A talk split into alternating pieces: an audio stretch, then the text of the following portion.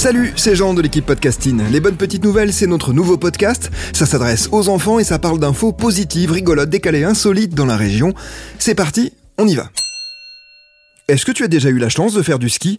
Si oui, c'était peut-être dans les Pyrénées, les montagnes qui se trouvent en partie dans notre région. Mais est-ce que tu savais que tu pouvais aussi skier sur une dune du bassin d'Arcachon?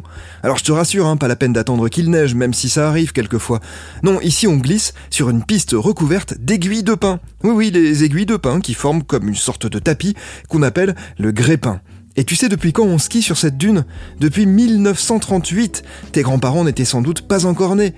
La piste fait 200 mètres de long et on peut l'emprunter à ski donc, mais aussi en surf ou en luge. Il paraît même que des écureuils glissent la nuit assis sur des coquilles de noix. Enfin, ça je suis pas trop sûr. Bref, dans un article récent, des journalistes de France 3 rappellent qu'une compétition officielle s'est tenue là jusqu'à la fin des années 70.